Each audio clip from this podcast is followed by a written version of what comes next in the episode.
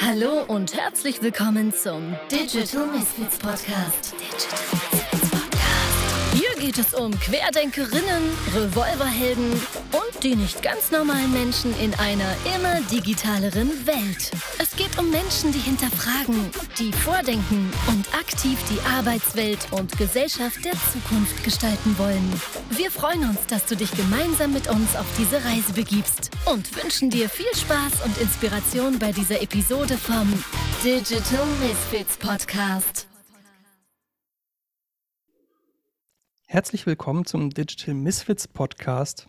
Ich habe heute bei mir die Frau Anna Schnell, geborene Stania. Ich wollte natürlich deinen Geburtsnamen nicht unterschlagen. Danke. Ähm, wir reden heute insbesondere aus einem sehr wichtigen Grund. Äh, dein zweites Buch ist das jetzt, ja. ist erschienen vorgestern, nein, am 12. Oktober. Und das ist die Modern Work Tour. Und das ist ja nicht nur dein eigenes zweites Buch, sondern das ist äh, das Buch, das zweite Buch, was du mit deinem Mann gemeinsam auch geschrieben hast. Und da werden wir gleich noch ein bisschen was genauer drauf eingehen. Aber wie wär's, wenn du erstmal kurz dich selber vorstellst und ein, zwei Worte zu dir verlierst? Danke, Dennis, dass ich heute deine Gastin sein darf. Ähm, und ich freue mich, ähm, gleich nochmal zum Buch, aber einfach allgemein ähm, zu quatschen. Mein Name ist Anna Schnell. Das hast du ja schon verraten. Ähm, ich bin gemeinsam mit meinem Mann Nils Schnell auf Modern Work Tour auf Moderne Walz gegangen. Wir sind von 2018 bis 2020 ähm, in 34 Ländern gewesen und haben uns da die Frage gestellt, wie wird eigentlich weltweit gearbeitet und was kann Deutschland daraus lernen? Und darüber haben wir jetzt das Buch geschrieben und ansonsten sind wir bei MovoMind oder mit MovoMind selbstständig. Ähm, das ist eine New Work Consultancy ähm, in Hamburg. Das heißt, wir kümmern uns darum, im Arbeitsfokus Menschen sinnstiftendes Arbeiten zu ermöglichen und arbeiten ganz viel mit Unternehmen zusammen, um die interne Wissensvernetzung zu verbessern, weil wir glauben, Wissen ist das höchste Gut auch beim modernen Arbeiten. Wunderbar, das klang so, als würdest du es nicht das erste Mal erzählen, äh, sondern als wäre das Ganze schon eintrainiert.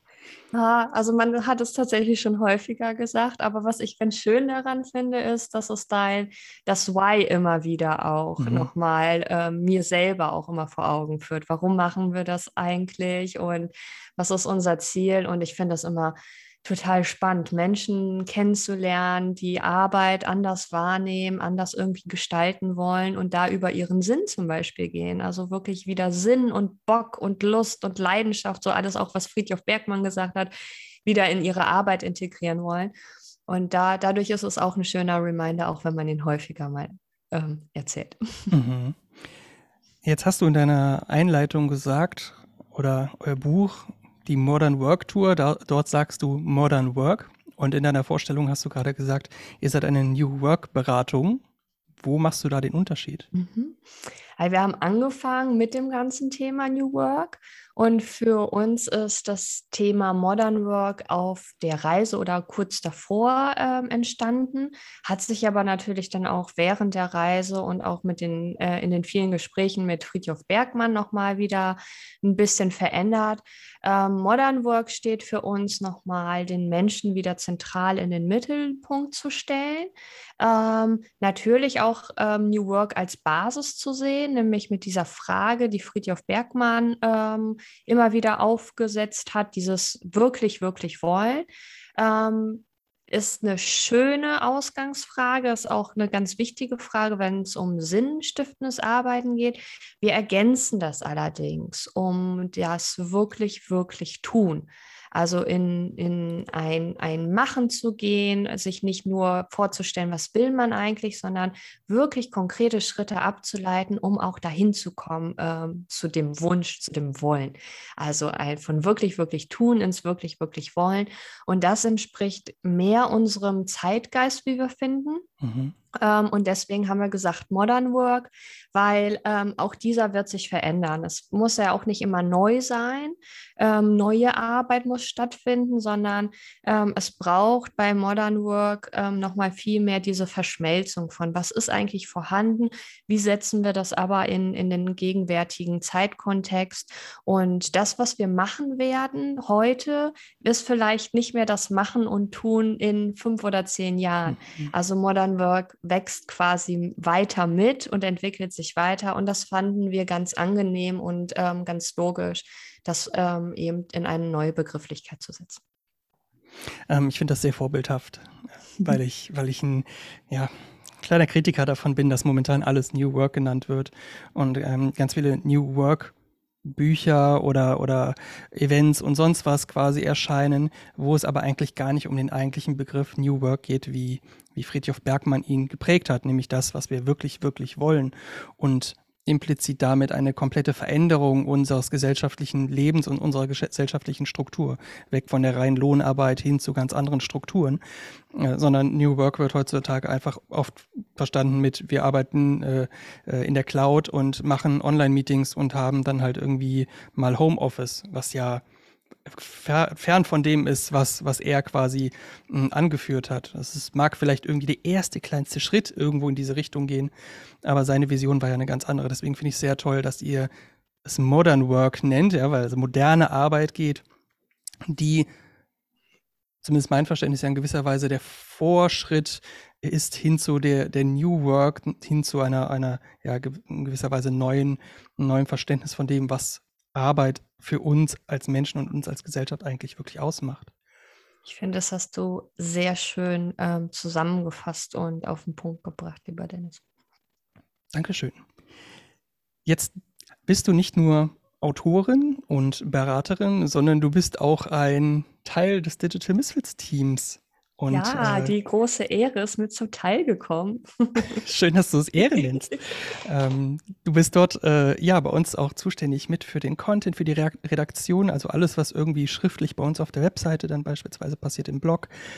Ähm, jetzt aber die Frage, Misfits, also was hat dich oder was hat in dir das Gefühl gegeben, dass du dich selber damit identifizierst, ein Misfit zu sein?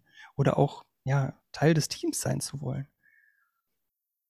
Also ich glaube, ausschlaggebend damals ein Teil des Teams zu werden, war, dass ähm, wir ja quasi ähm, uns mal quasi zusammengehockt haben, zusammengezoomt haben, alle miteinander. Und ich einfach das Team so unglaublich sympathisch und so powerful fand. Ähm, und ich so viel gelacht habe bei so einem Online-Meeting ähm, wie schon irgendwie lange nicht mehr und habe dann gedacht, so das ist irgendwie ein super toller Spirit.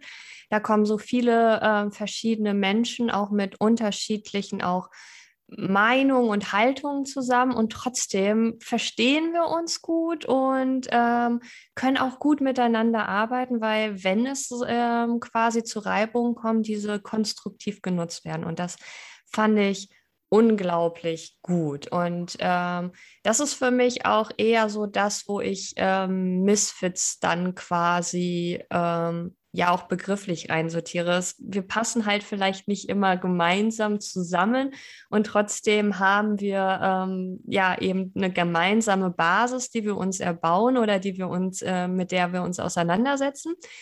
Ähm, und das fand ich, glaube ich, ähm, das Spannendste daran ähm, dann eben ähm, mit reinzukommen und ja jetzt auch aktiv ähm, ja beizutragen mit Content und ähm, ich bin so gespannt, was in der Redaktion passiert, aber ich bin noch viel gespannter jetzt auch auf die Events, die jetzt im November kommen, wo wir ja auch alle viel Hirnschmalz langsam reinbuttern.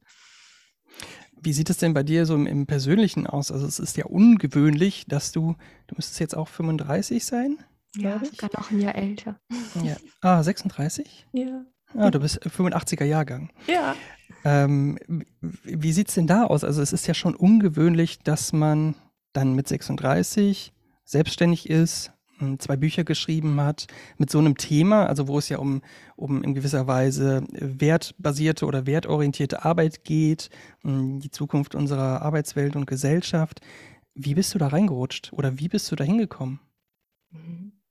Ähm, also ich glaube, es war schon quasi im Studium. Ich habe ja Erziehungswissenschaft studiert und habe mich da vor allem mit Erwachsenenbildung und Erwachsenenlernen auseinandergesetzt. Also hier immer schon geguckt, wie, wie wird eigentlich gelernt, wie setzen sich die Menschen auseinander.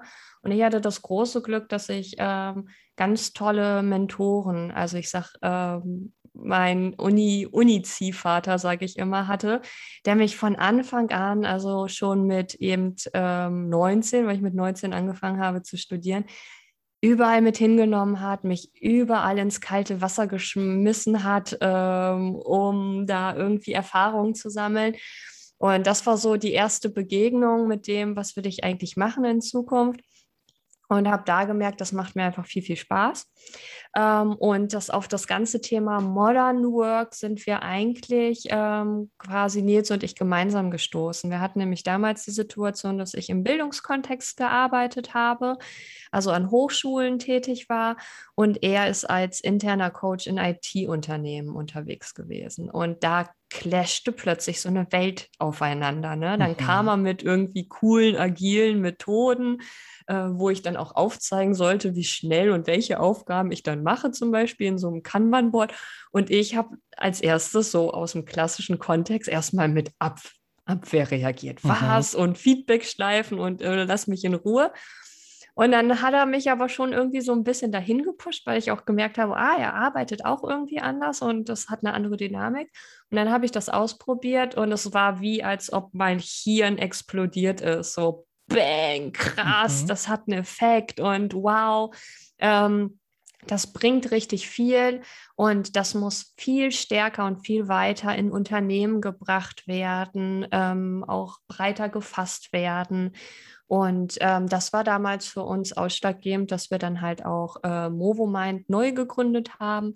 Und, ähm, und so sind wir halt in diesem Kontext geblieben, der uns einfach äh, total viel Spaß macht und der sich ja auch zunehmend weiterentwickelt. Und ja, ich glaube, so sind wir eben zu dem Thema gekommen. Und für mich war es sehr schnell recht klar, dass ich nicht angestellt sein kann, also ähm, in einem angestellten Kontext ähm, arbeiten möchte, weil ich dafür zu freiheitsliebend ähm, bin und dann auch diese ganze Passion des Reisens. Also ich nehme mein Büro lieber mit, so nach dem Motto, als dass ich ins Büro fahre. Mhm. Interessant. Was mich interessieren würde, ist, du hast gerade geschildert, dass du eher der Widerstand warst. Ja, also du hast einen Widerstand dagegen gespürt. Und wenn wir uns jetzt beispielsweise ja mit kultureller Veränderung in Unternehmen befassen, dann heißt es ja oft, oh, da sind Widerstände oder Menschen haben einen Widerstand dagegen. Wie würdest du das aus deiner Perspektive an der Stelle beschreiben, wenn man erst diesen Widerstand bemerkt. Die Frage ist, ob die Menschen das auch wirklich immer selber bemerken. Also ich glaube, da, da bedarf es schon einer gewissen Reflexion. Aber wie ist es, wenn man selber diesen Widerstand bemerkt und wie hast du dich dann dazu durchgerungen, dich doch dem Ganzen zu öffnen? Mhm. Also es war zum einen, habe ich angefangen, das weiß ich auch noch, so einen Widerstand zu entwickeln, weil als wir das mit dem Kanban-Board zum Beispiel ausprobiert haben, habe ich halt gemerkt, so, oh, Nils arbeitet viel schneller als ich. Ähm, und das war so, oh meine Güte, bin ich so eine lahme Ente beim Arbeiten, so nach dem Motto. Ähm, aber, und das war natürlich erstmal unangenehm, weil das irgendwie so ein Defizit oder so eine, eine Unzulänglichkeit aufgezeigt hat, die ich nicht gut ertragen kann. Mhm. Ähm, und habe dann aber gemerkt, so, ah, okay, das ist ja ganz spannend, auch was er macht und warum ist er schneller. Und ähm, das war so das Erste, das bei mir dann nicht ähm, die Reaktion ausgelöst wurde, oh, ähm, jetzt verkriege ich mich schnell ins äh, Schneckenhaus ähm, und dann ist es ja egal, dann kriegt es wieder keiner mit, sondern ich gedacht habe, naja, jetzt will ich aber auch. Wie macht er das? Ich möchte das auch können. Und ähm, das war so der ausschlaggebende Punkt, wo ich dann gesagt habe, okay, ähm, ausprobieren und mal gucken, was ich daraus ziehe und was ich daraus mitnehmen kann. Und es war tatsächlich so, dass ich auch erstmal noch mal langsamer geworden bin in meinem Arbeiten, weil ich ja einfach noch mal die Arbeitsweise noch mal äh, verstehen musste, mich einfach auch an vielleicht äh, Regelwerke oder Handlungsweisen, die dahinter spielen, ähm, gewöhnen musste. Das dauert natürlich ein klein wenig und am Anfang ist man ein bisschen langsamer, aber habe danach gemerkt, so ich kann viel besser kommunizieren, was ich mache, ähm, wie ich was mache und ähm, kann für mich einfach auch sehr viel besser ähm, wahrnehmen, ähm, wie schnell, wann bedeutet eigentlich zum Beispiel fertig ist fertig äh, und wann ist für Nils fertig, wann ist für mich fertig. Ähm, und das sind so Aspekte, die uns danach einfach besser gemacht haben, in der Kommunikation, aber auch im Arbeiten. Und das war dann so, oh, wow, ne, das war diese, diese Situation, dass Hirn dann äh, explodiert ist und ich gemerkt habe, so, okay, das hat einen Effekt ähm, und da brauchen wir viel mehr von. Mhm. Das heißt, ich hatte irgendwann der Ehrgeiz gepackt, mhm. eigentlich dahinter zu steigen. Also weg von dem, oder es war eigentlich erstmal eine persönliche du hast dich in gewisser Weise, ich weiß nicht, ob angegriffen gefühlt, aber in der eigenen, in einem eigenen, in einem eigenen Ego vielleicht ein bisschen gekränkt gefühlt. Warum kann der das so schnell und ich nicht? Dann kommt so ein bisschen was die Selbstzweifel. Und dann hatte ich aber der Ehrgeiz gepackt, dass du es ausprobieren wolltest. Jetzt kann ich mir vorstellen, dass es vielen anderen Menschen auch so geht, dass sie diesen, dieses, diese Selbstzweifel haben. Und ich kann mir gerade vorstellen, dass im Unternehmenskontext, also wenn ich jetzt im Konzern arbeite oder in einem größeren Unternehmen, dass es dort häufig stoppt. Ne? Also man sieht dann diese modernen Arbeitsarten und dann bleibt es bei den Selbstzweifeln stehen. Und es kommt gar nicht so diese, diese Reflexion, okay, es sind ja nur Selbstzweifel, aber vielleicht könnte ich selber ähm, dagegen angehen. Und dass es dann auch nicht dazu kommt, dass man den Ehrgeiz entwickelt, dass man sich das Ganze vielleicht mal angucken möchte, weil man besser werden möchte. Hast du da auch aus eurer Beratungspraxis vielleicht irgendwie eine Idee, ein Tipp oder sowas, wie man da ansetzen könnte? Also wie man vielleicht erstmal so diese Selbstzweifel adressieren könnte, die sich dort entwickeln? Also ich habe ähm, eine Kundin, ähm, die macht das zum Beispiel so, dass sie sich ähm, ihre ganz persönlichen Sparring-Partners quasi sucht, wo sie eben Selbstzweifel formulieren darf, als für sie ein geschützter Rahmen ist. Das sind so ein, zwei ähm, Menschen, mit denen sie sich dann inhaltlich oder auch privater eben ähm, so ein Sparring macht. Und das ist etwas, wo ich ähm, auch gemerkt habe, ja, ich brauche Vertrauenspersonen. Ne? Also gerade wenn, wenn ich merke, ha, da geht es mir nicht so gut, oder da bin ich, ne, wie du meintest, so, da ist das Ego vielleicht angegriffen oder äh, vielleicht spürt man da irgendwie so eine Unzulänglichkeit bei einem selbst. Ähm, da braucht es Menschen und äh, Räume, die, die safe sind, wo ich sagen kann, da darf ich das lassen. Und häufig reicht es dann in diesem Gespräch A festzustellen, A, ich bin damit A nicht alleine und B, ähm, die nehmen das vielleicht anders wahr oder haben vielleicht andere Ideen dazu, um das anzugehen. Also äh, es braucht zum einen die, diese Reflexion und diese Kommunikation dessen in einem geschützten Rahmen. Und zweitens dann aber auch innerhalb dieses Gespräches, okay, und was sind jetzt meine Next äh, Steps dagegen oder dafür, je nachdem, ähm, was für ein Thema eben du gerade besprichst. Und ich glaube, das ist zentral, dass man sich Leute sucht, das ähm, kommuniziert, aber dann auch gemeinsam sich auch so eine soziale Verantwortung dahinter quasi baut, Ne, wenn ich das mit ähm, XY besprochen habe ähm, und wir treffen uns das nächste Mal wieder, dann weiß ich, die Person wird fragen. Und wenn nichts passiert ist zum Beispiel, ah, dann muss ich mir vielleicht auch mal wieder an meine eigene Nase packen. Und ich glaube, diese drei Schritte sind ganz wichtig, um das zu adressieren. Und im, im Unternehmenskontext läuft es letztendlich ähm, genauso, denke ich. Also und wenn Führungskräfte es schaffen, das vielleicht auch wahrzunehmen und diese Sicherheitsräume zu schaffen oder eben auch innerhalb von Teams, gerade wenn sie selb, selbst organisiert sind, dann ist das ganz wertvoll. Ähm, und dann kann es auch passieren, dass Menschen, die eine Verunsicherung spüren und vielleicht dadurch eine Blockade entwickeln oder eine Hürde, dann sagen so, okay, ich öffne mich und ähm, dann sind wir ja auch ganz schnell wieder bei dem ganzen Thema Fehlerkultur. Mhm. Also ich, bei deinem äh, Gespräch oder bei deiner Aussage gerade habe ich mich die ganze Zeit gewundert oder gedacht, ja, aber dann weiß ich ja schon, dass ich Selbstzweifel habe. Ne? Also Gefahr erkannt, Gefahr gebannt. Wenn ich weiß, dass ich Selbstzweifel habe, kann ich etwas dagegen unternehmen. Und dann habe ich mich gefragt, ja, aber was wäre, wenn ich jetzt ein Team habe von beispielsweise fünf Personen ähm, und dort einfach gar nicht das Bewusstsein dafür da ist, dass dort Selbstzweifel vorherrschen. Siehst du da die Verantwortung bei der Führungskraft? Mhm, ich sehe die Verantwortung bei der Führungskraft in der Hinsicht, dass sie einen Raum schaffen äh, muss, damit darüber geredet wird und dass da eine Aufmerksamkeit hin ähm, wird. Und das muss ja auch nicht immer dann sein, okay, jetzt äh, fangen wir an, unsere Defizite und Unsicherheiten oder Zweifel aufzudecken, sondern einfach allgemein Feedback zu geben und mhm. allgemeine Räume zu schaffen, wo Rückmeldungen gegeben werden können, so, sowohl positive als auch negative. Also ähm, ich bin jedes Mal äh, wieder erstaunt, dass die Leute ähm, so irritiert sind, wenn ich positive Sachen auch mal kundtue, weil auch das ist ja gar nicht so häufig mhm. ähm, bei uns im, im, in der Kultur und auch häufig in der Unternehmenskultur nicht. Ähm, da wird häufig gemeckert, wenn es dann aber auch schon, weiß was ich, der Karren an die Wand gefahren wurde. Ähm, aber sowas kann man, wenn wir vorher schon Räume schaffen, dass da Gespräche entstehen ähm, und sich die Leute auseinandersetzen, vielleicht auch mal Fragen bekommen oder vielleicht auch mal provokante Aussagen von Teammitgliedern oder vom Vorgesetzten bekommen.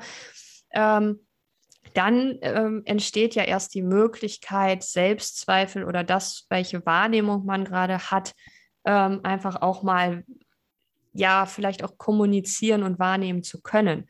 Ne? Weil sonst passiert einfach viel ja nebenher bei uns und dann ist uns das nicht so bewusst. Ähm, und ich glaube, das muss geschaffen werden. Und, aber da sind die Teams auch verantwortlich. Ne? Ähm, das steht und fällt auch mit den Teams und denen da zu gucken, welche Räume haben wir und welche Kultur haben wir da innerhalb des Teams, ist total wichtig. So, jetzt sind wir an dem Punkt, dass wir die Selbstzweifel erkannt haben, dass wir sie adressiert haben, dass wir darüber sprechen äh, im Team und natürlich auch jeder für sich selber. Jetzt braucht es aber natürlich auch irgendwo, und du hast es ja gerade in deinem eigenen Prozess beschrieben, eine Motivation, sich damit auseinanderzusetzen. Wie kann man denn jetzt diese Motivation auch noch fördern? Also angenommen, ich habe jetzt das Team, fünf Personen, bei denen habe ich dann das Thema Selbstzweifel oder wir haben im Team das Thema Selbstzweifel adressiert. Wir sprechen darüber, sprechen über unsere Ängste, aber natürlich auch über Möglichkeiten, die dahinter stecken. Aber wie bekommen wir jetzt die Motivation in jeder einzelnen Person hin? Also ich, wichtig ist da tatsächlich auch ähm, zu gucken, was wollen wir zum einen ähm, und wenn ich äh, mit Teams über Motivation spreche, ist es ähm, ganz häufig ein wahnsinniger Aha-Effekt, wenn ich eben mit denen darüber spreche, was sind eigentlich deine Motivationskiller?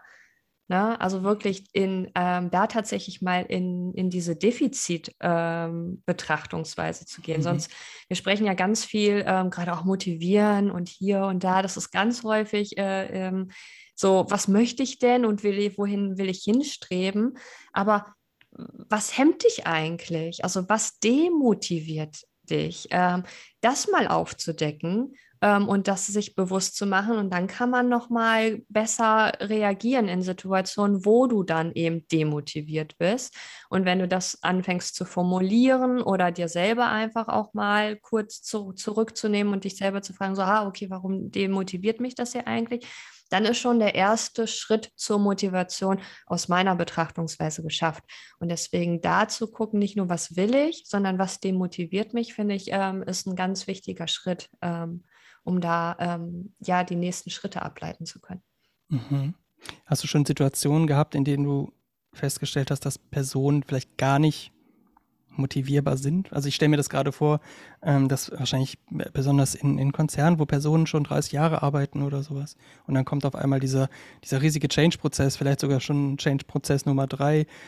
Und dass dann dort diese Haltung eingekehrt ist, naja, es ändert ja eh nichts. Ne, es wird sich ja eh nichts ändern.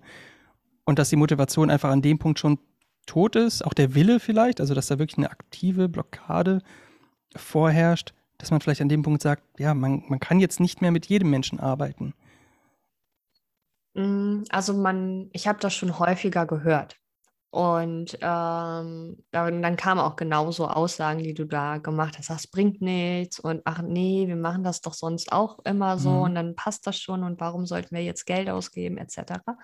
Ähm, das hört man häufig, aber wenn man sich dann mit den Leuten nochmal wieder ähm, nochmal auch tiefer unterhält, kommt häufig was ganz anderes raus. Also dann, dann sind die vielleicht auf einer anderen Ebene motiviert oder irgendwo anders haben sie eine Motivation, aber die Motivation ist nicht weg.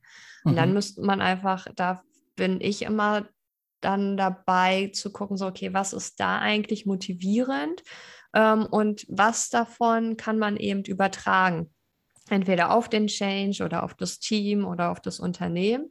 Ähm, aber und dann ähm, habe ich tatsächlich noch nie eine Person erlebt, die gar nicht motiviert war, es sei denn, die Person war eben eher krank. Also dann mhm. war das tatsächlich lethargische oder depressive ähm, Symptome und da geht man dann natürlich anders um und da ähm, geht es dann halt in den psychologischen und therapeutischen Bereich und den bearbeite ich nicht. Dann geht es einfach, äh, wird es weitergeleitet quasi an Vertrauenstherapeuten. Aber es ist trotzdem wichtig, da in gewisser Weise auch für sensibilisiert zu sein und das nicht, ich glaube auch insbesondere als Führungspersönlichkeit, da nicht, okay, nicht nur als Führungspersönlichkeit, ich glaube an, als jede Person, da ein offenes Auge für zu haben, sensibilisiert zu sein und dann wahrscheinlich aber auch offen und ehrlich möglicherweise mit Menschen in den, in den Austausch zu gehen und sagen, vielleicht wäre es gut, wenn du mal mit jemandem reden würdest. Also ich weiß, dass das ein sehr heikles Thema ist mhm. und dass man da sehr vielen Menschen natürlich mit auf den Fuß treten kann. Ja. Insbesondere, wenn Menschen sich ungern in dem Bereich öffnen. Aber so eine Grundsensibilisierung, glaube ich, in dem Bereich ist ganz wichtig. Und ich würde mal die These in den Raum werfen, dass wir in unserer Gesellschaft zu wenig dafür sensibilisiert sind. Ja, würde ich, würde ich unterschreiben, diese These. Also ich empfinde das tatsächlich auch so, ähm, dass wir an, ähm, an den einen oder anderen Stellen viel mehr die Erfahrung machen könnten, was es denn bedeutet, sich zu öffnen. Und bei, also auch zum Beispiel die Erfahrungen der Modern Work Tour haben ja gezeigt, wenn wir uns eben nicht geöffnet hätten und einfach auch mal gesagt hätten, so, hey, wie ist es denn da, ähm, wo man es vielleicht nicht sofort vermutet, ähm, dass da modernes Arbeiten stattfindet, ähm, ist, glaube ich, ein grundlegender Baustein. Ähm, und das führt dann eben auch dazu, nochmal neue Bilder zu kreieren, weil ähm, wir sind ja auch erstaunt worden und waren ja total begeistert, dass unsere Annahme, ähm, dass modernes Arbeiten weltweit stattfindet, ähm, tatsächlich bestätigt werden konnte und dass überall Menschen sind, die eben anders arbeiten wollen. Und ähm, das waren manchmal auch wirklich Zugänge. Also ich erinnere mich, an die eine, ähm, die jüngste Verlegerin Afrikas in Ruanda, Dominique. Ähm, und Dominique hat ähm, quasi nur ein Interview zugelassen, weil wir ihr ähm, die Frage gestellt haben, was können wir eigentlich von euch in Deutschland lernen? Und sie meinte, das ist eine Frage, die hätte sie noch nie gestellt bekommen. Es war immer so, okay, welche Bilder, warum seid ihr die armen, bedürftigen Menschen? Ihr, du wohnst in, äh, du lebst in Ruanda, dem Geozidland und so weiter. Und es waren immer die Bilder, die da, die wir halt auch bedienen, die natürlich aber auch teilweise bedient werden dort.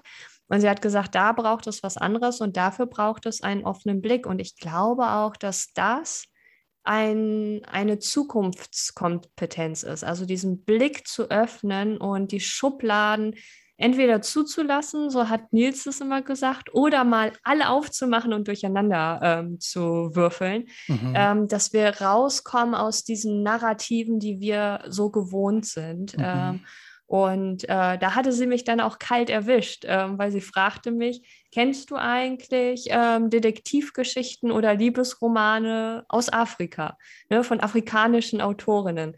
Und ich so, nee, nee, kenne ich nicht, kannte ich nicht bis zu dem Zeitpunkt. Und ähm, es ist total spannend, was da auch für Bilder und Geschichten erzählt werden. Und die sind nicht so typisch, wie wir sie ähm, ähm, quasi aus anderen Kontexten vielleicht kennen. Und das öffnet nochmal den Blick und es hat mir mehr Verständnis auch für die Menschen gegeben. Also von daher offener Blick und der ähm, Blick über den Tellerrand sind da ganz wichtig. Es ist sehr schön, dass du jetzt die, den Übergang zu eurem neuen Buch geschlagen hast. Ähm, ihr seid gereist, zwei Jahre lang, ja, oder zweieinhalb ja, Jahre waren es, genau. in 34 Länder. Ja. Und jetzt würde mich natürlich interessieren, Dominique hieß sie. Mhm. Was war denn das, was wir von Ihnen lernen können? Also zum einen natürlich diese unfassbare Dynamik, äh, die wir in Afrika äh, mitbekommen haben. Ich führe das ganz gerne vor allem auch auf die junge Bevölkerung zurück. Du musst dir vorstellen, das Durchschnittsalter in Afrika beträgt 18 Jahre. Wow. In Deutschland sind wir bei 42. Einfach nur mal so. Diese Zahlen, die finde ich so wow. Ähm, und da ist eine ganz andere Dynamik, da sind ähm, einfach auch andere Sichtweisen. Und das zu verstehen, dass plötzlich ähm, sich schnell etwas entwickeln kann, ähm, aus vielleicht nicht den idealsten Bedingungen trotzdem das Beste gemacht wird. Also diese, diese Smartness dahinter, ähm, die auch äh, einen gewissen Pragmatismus an den Tag legt, ähm, das können wir schon, auch gerade bei uns in Deutschland, dass wir dann manchmal ähm, weniger an diesem Mühe arbeiten, um zur Exzellenz zu kommen, sondern einfach zu sagen, so, okay, hier reicht das, was wir haben und jetzt ähm, gucken wir, ob wir ähm, nochmal was ganz anderes ähm, denken können oder da einfach auch vielleicht Fehler machen dürfen. Und das ist etwas, was ich ähm, vor allem auch aus Afrika mitgenommen habe. So eine, so eine Schnelligkeit und Leichtigkeit, aber trotzdem eine Smartness dahinter und weniger Angst, Fehler zu machen. Mhm. Jetzt habe ich ein Interview von dir gelesen, ich glaube, das war mit Diana und da stand drinne, dass wir weltweit dafür äh, anerkannt werden, dass wir sehr professionell sind, dass wir sehr äh, qualitativ hochwertige Ergebnisse liefern beispielsweise. Und jetzt sagst du gerade, oder du sagtest in dem Interview, vielleicht ist es gut, dass wir mal ein bisschen was weniger auf die Qualität achten und dann, wie im Prinzip jetzt gerade auch schon gesagt, dass wir dann mal noch was anderes ausprobieren. Die Frage, die ich mir da jetzt stelle, ist, was wäre, wenn wir dann so ein bisschen was weniger auf die Qualität achten und dann nochmal neue Sachen machen? Würden wir unseren eigentlichen, unser eigentliches USP, was wir ja haben, nämlich die Qualität, dann nicht über Bord werfen? Glaube ich nicht. Also da ist, da ist so ein, wir sind so einen hohen, hohen Standard gewohnt, wir haben so viel Erfahrungswerte.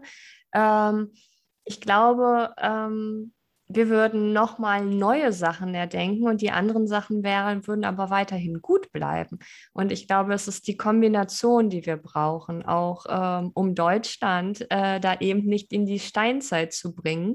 Ähm, und ich denke schon auch, dass an den ein oder anderen Stellen, wenn wir ähm, nach China gucken ähm, oder nach Asien im Allgemeinen, aber auch ähm, nach ähm, in, die, in die Vereinigten Staaten gucken, dass wir man, an manchen Stellen einfach auch zu langsam sind und uns zu, zu wenig zutrauen im Sinne von, das wird vielleicht schief gehen in der ersten, zweiten, dritten äh, Iteration, aber danach wird es gut. Und dann, und das da bin ich überzeugt von, dann werden wir sehr schnell auch auf so ein großes, gutes Level kommen, hm. weil die Erfahrung da ist.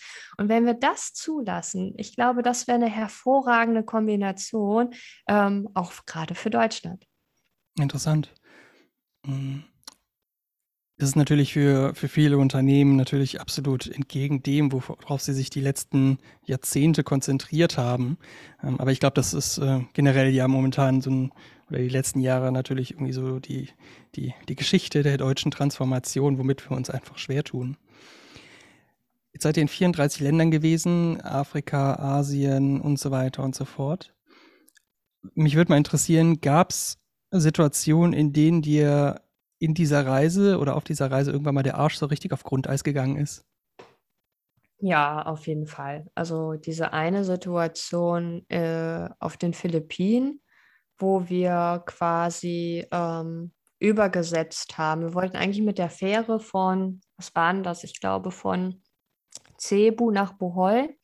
Und die Fähre war schon ausgebucht und äh, wir hätten keinen Platz mehr bekommen und wären auch an dem Tag nicht mehr auf die Insel gekommen, aber hatten halt schon eine Unterkunft gebucht und die andere auch schon verlassen, etc. Es war halt irgendwie keine Option. Und dann habe ich irgendwie habe ich so gutgläubig, da lief nämlich einer rum und der sammelte auch so ein paar Leute ein, so ja, ja, ich kann euch rüberbringen. Ähm, und ich, oh ja, okay, dann machen wir das da halt bei dem im Boot. Und da stand auch irgendwie ein vernünftiges Boot, aber ähm, ich habe halt erst im Nachhinein geschnallt, dass er das hintere, dahinterliegende Boot meinte, was halt kleiner war, auch ein bisschen schäbiger. Und dann waren wir irgendwie acht Personen. die da übergesetzt hat und es fing an zu regnen und es wurde windiger und hier und da und irgendwann brach auch so eine Sitzbank ab und ich so, ich habe ich hab mich schon im Wasser gesehen und auch unser ganzes Equipment. Und da hatte ich gedacht, so, oh Mann, ey, das ist echt leichtsinnig, was wir jetzt hier gerade machen. Und die Stimmung war dann auch auf diesem Boot echt nicht so gut. Ähm, wir sind angekommen, ähm, waren zwar pitchnass und wir sind auch nicht an der Stelle angekommen, die uns versprochen wurde, ähm, aber wir sind auf der Insel angekommen und wir haben nachher auch es bis zur Unterkunft geschafft. Unsere Gastmutter war auch total entsetzt, weil sie meinte, es gab eine Taifunwarnung, ihr hättet gar nicht äh, übersetzen dürfen. Die Fähre ist, glaube ich, auch nicht losgefahren. Also das war eine richtig dumme Aktion und wir hatten echt mehr Glück als Verstand, glaube ich, an dem Tag. Und das war die einzige Situation, wo ich wirklich Angst hatte. Ansonsten nicht einmal. Das waren immer mal bremsliche Situationen, als wir stecken geblieben sind, äh, in der Gobi zum Beispiel, in der Mongolei. Ähm, aber ähm, nichts, wo ich wirklich richtig Angst, Angst verspürt habe, außer halt auf diesem Boot ähm, auf den Philippinen. Also das war wirklich gruselig. Da wäre meine These noch, dass man auf Reisen, auf denen man so etwas erlebt, danach vielleicht eine ganz oder eine viel gelassenere Art anlegt oder annimmt, dass man sich nicht mehr so schnell aus der Bahn wirf, werfen lässt. Weil das habe ich überlebt, dann ist es jetzt auch nicht mehr so schlimm, ob jetzt beispielsweise der nächste Flug ausfällt oder ähm, sowas. Definitiv, also alles, ähm, wenn, immer wenn es ums Reisen geht. Ähm, also jetzt auch gerade, wir sind am Dienstag beim Verlag gewesen ähm, und sind mit der äh, Bahn gefahren und es war natürlich irgendwie alles zu spät und den Anschluss wieder verpasst und hier und da. Und es war halt für uns so völlig völlig normal. Das sind Nils und ich auch so ein eingespieltes Team. Der eine guckt hier ähm, quasi in der Bahn-App, der andere guckt nochmal, gibt es irgendwie ein Taxi, wo müssen wir in der S-Bahn irgendwie umsteigen, was macht mehr Sinn oder so. Das ist halt, da sind wir so recht routiniert drin. Und das ähm, lässt mich jetzt auch nicht wie, äh, wie früher irgendwie muffig werden, sondern ich denke so, ja gut, ich finde es zwar schade, ähm, ich wäre gerne passend und pünktlich angekommen, äh, so wie geplant, aber ja, ist, ist raus aus meinem Einflussbereich ähm, und jetzt sehe ich zu, dass ähm, ich alles dafür tue, dass sich das verändert. Und das ist etwas, was wir tatsächlich auch auf der Reise gelernt haben. Ja, ne? also wenn, wenn es nicht gut tut und es uns nicht gefällt, dann geh, dann verändere aktiv was. Ähm, und wenn es okay ist, aber einem selber nicht gefällt zum Beispiel, dann kann man eben gucken, kann man irgendwas dazu beitragen, dass es einem dann besser gefällt. Ne? Aber wenn beide Komponenten nicht passen, es tut nicht gut und ähm, dir gefällt es nicht, dann verändere die Situation ähm, und zwar ganz äh, radikal. Ähm, und sonst guck eben, wo kannst du was verändern, dass es wieder dem entspricht, ähm, was gerade im Argen liegt. Und ähm, ja, eine Gelassenheit ähm, oder eine viel größere Gelassenheit hat man. Und für mich war natürlich auch zentral, ähm, auch zu merken, einen Menschen an der Seite zu haben, dem ich da blind vertraue. Ne? Also es ist ähm, so viel mehr wert, da zu zweit dann gewesen zu sein. Ich weiß nicht, ähm, ich wäre wahrscheinlich, wenn ich alleine gewesen wäre, noch viel stärker durchgedreht mhm. auf diesem Boot.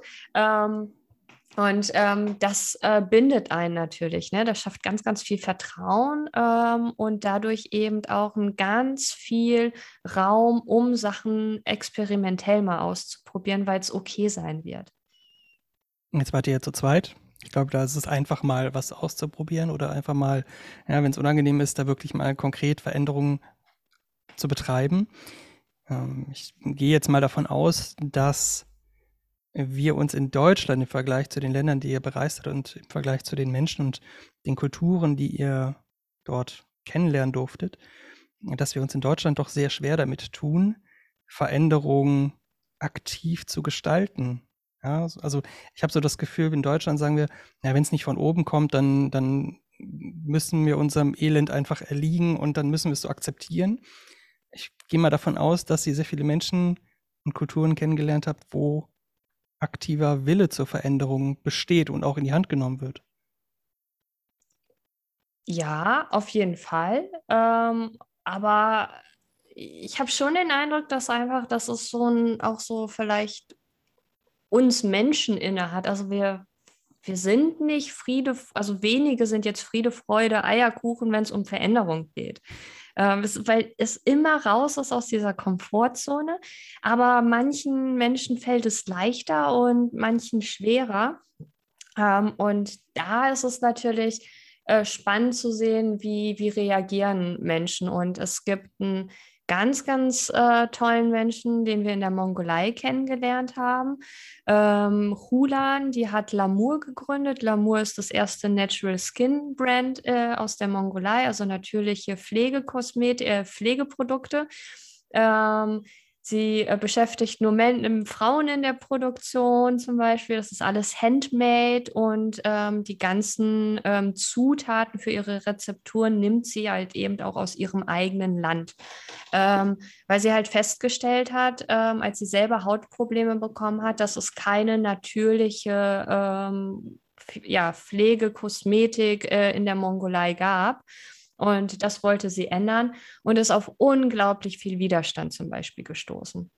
Mhm. Ähm, schon allein bei dem ganzen Thema, sie wollte ein nachhaltiges Konzept aufbauen, ne? also sowohl in den Strukturen ihres Unternehmens, aber auch zum Beispiel im Verpackungsmaterial und hatte sich entschieden, ähm, ja auch da auf schlichte, ähm, natürliche äh, Verpackung zu setzen.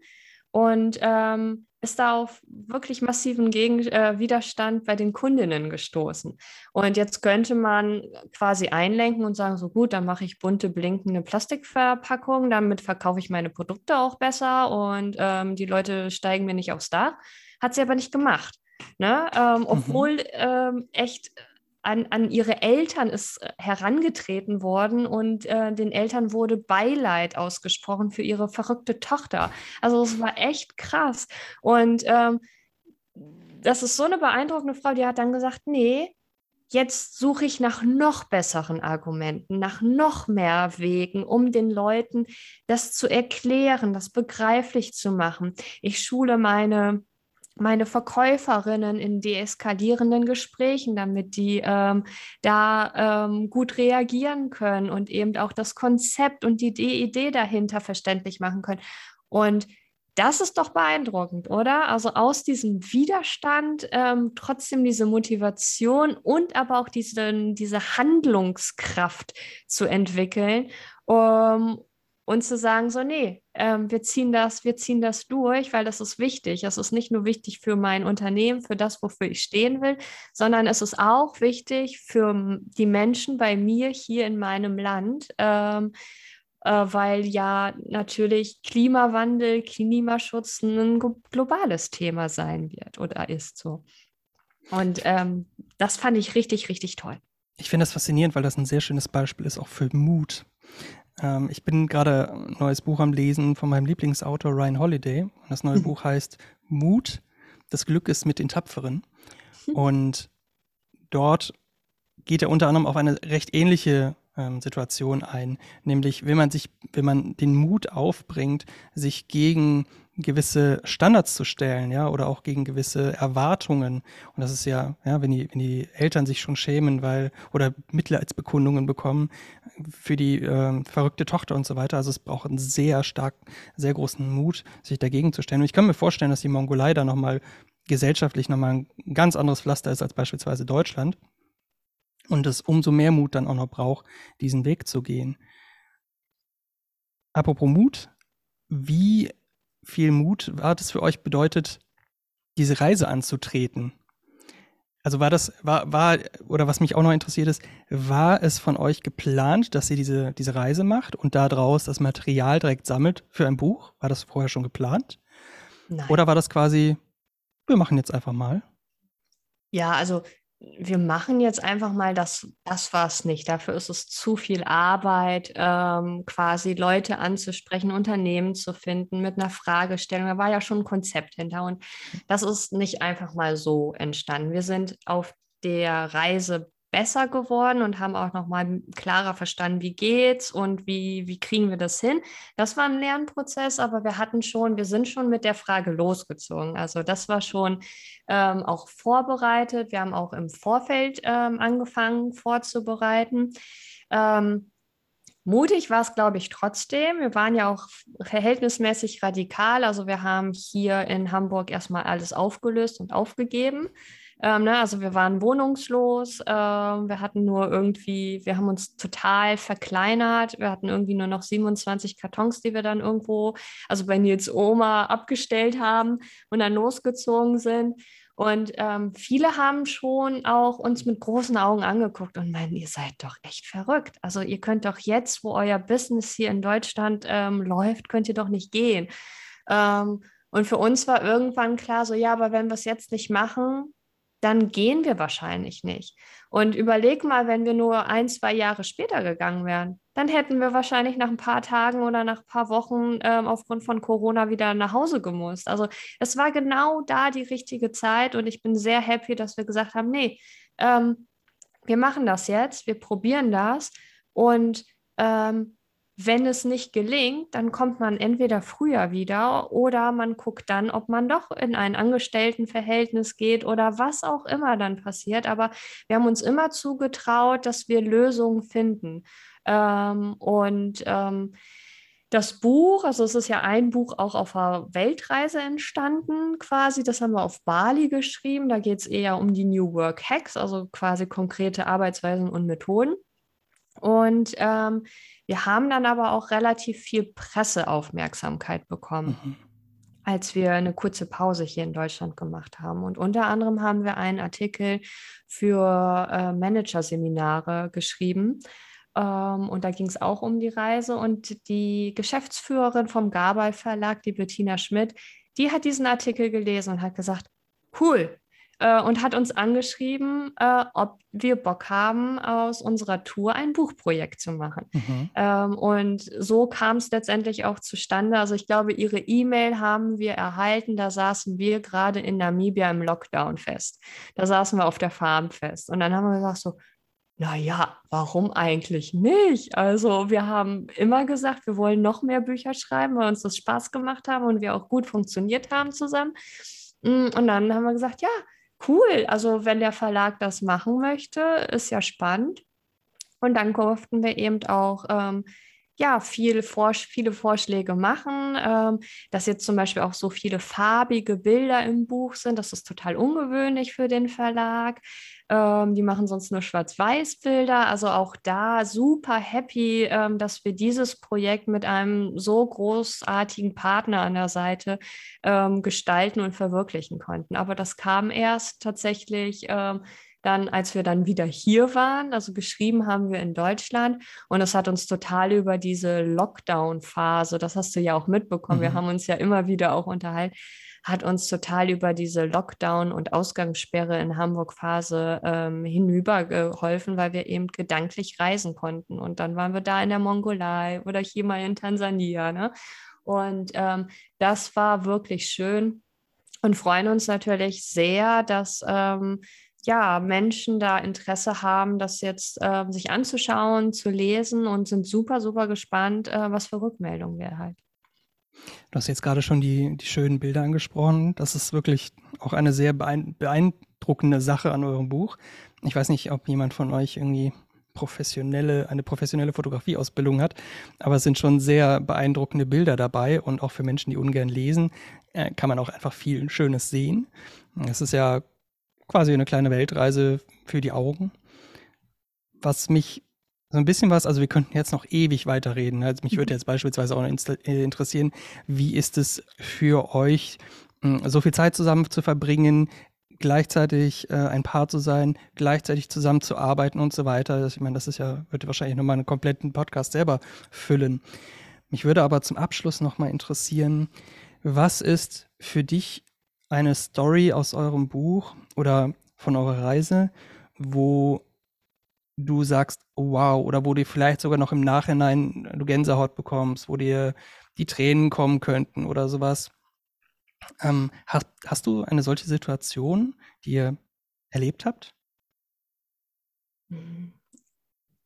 Also Hulan ist schon wirklich ein sehr, sehr, äh, also ist ein Herzensmensch für mich. Ne? Ähm, und auch die Mongolei ist ein, definitiv ein Herzensland. Also immer wenn ich an dieses Land denke, denke ich an diese Weite, an die, wie wunderschön es dort ist. Ähm, und mit Hulan haben wir bis heute Kontakt. Das ist eine wirklich ganz tolle Frau. Ähm, also da ist, da ist viel Freude, wenn ich daran denke, so ähm, aus diesem Arbeitskontext ähm, oder in Bezug auf modernes Arbeiten. Und ähm, wenn ich so an Menschen denke, ähm, denen wir uns, also denen wir auch begegnet sind, vielleicht auch außerhalb von Arbeiten, ähm, bin ich auch sehr schnell bei Hannelore und Franz, die uns in Namibia auf, die, auf der Farm ähm, quasi aufgenommen haben, als wir ähm, quasi nicht mehr raus konnten aus dem Land. Ne? Da haben die ja gesagt, hey, ihr könnt hier bleiben, ihr kriegt Kost und Logis, aber arbeitet ein bisschen mit. Ne? Mhm. Ähm, und äh, ich dann war es halt auch plötzlich kein Problem, den ganzen Tag irgendwie Wäscheberge zu, ähm, zu bügeln oder irgendwie den Zebrabraten zu braten, äh, wo ich natürlich gar keine Ahnung von hatte. Das ist auch so eine Geschichte, da, ähm, da lachen wir heute noch drüber. Ne? Also ich ja ähm, gar, kein, gar keine Ahnung von irgendwie Fleischzubereitung. Nils hat irgendwelche Farmarbeiten erledigt. Ich wusste so, okay, wir kriegen Gäste heute Abend auf die Farm. Ich muss das jetzt machen. Habe in meiner Verzweiflung meine Mutter angerufen, hatte meine beiden Eltern ähm, quasi am Telefon und meinte so, ja, ey, sag mal, wie, wie macht man denn so einen Braten? Ne? Wie macht man denn einen Zebrabraten? Wie hast ne? du das Ding gemacht? Und meine, meine Mutter guckt mich so an, mein Papa kam auch dazu, meinte so, hä, was, was, was rum denn?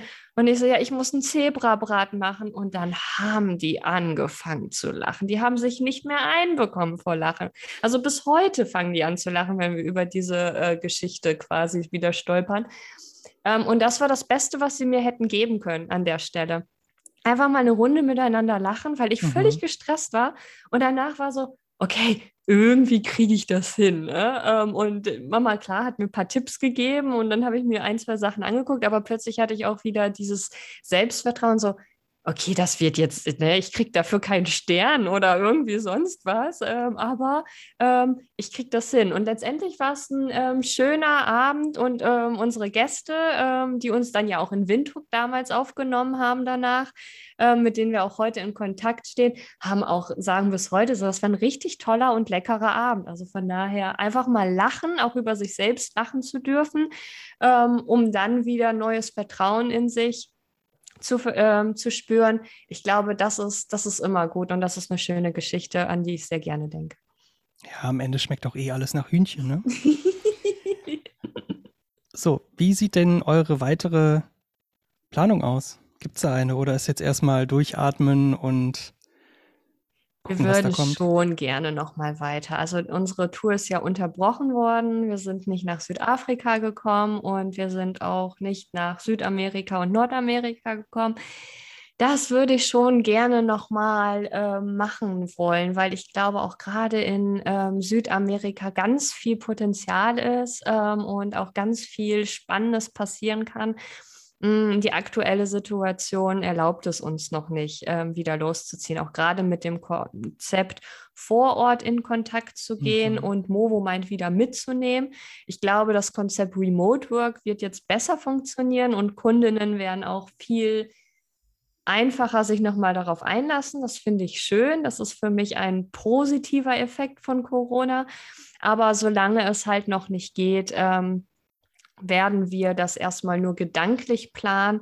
Und sobald es aber wieder geht, hoffe ich, dass wir äh, nochmal losziehen können und uns dann noch ein paar Monate nochmal nehmen können, um zu erkunden, wie weltweit dort gearbeitet wird.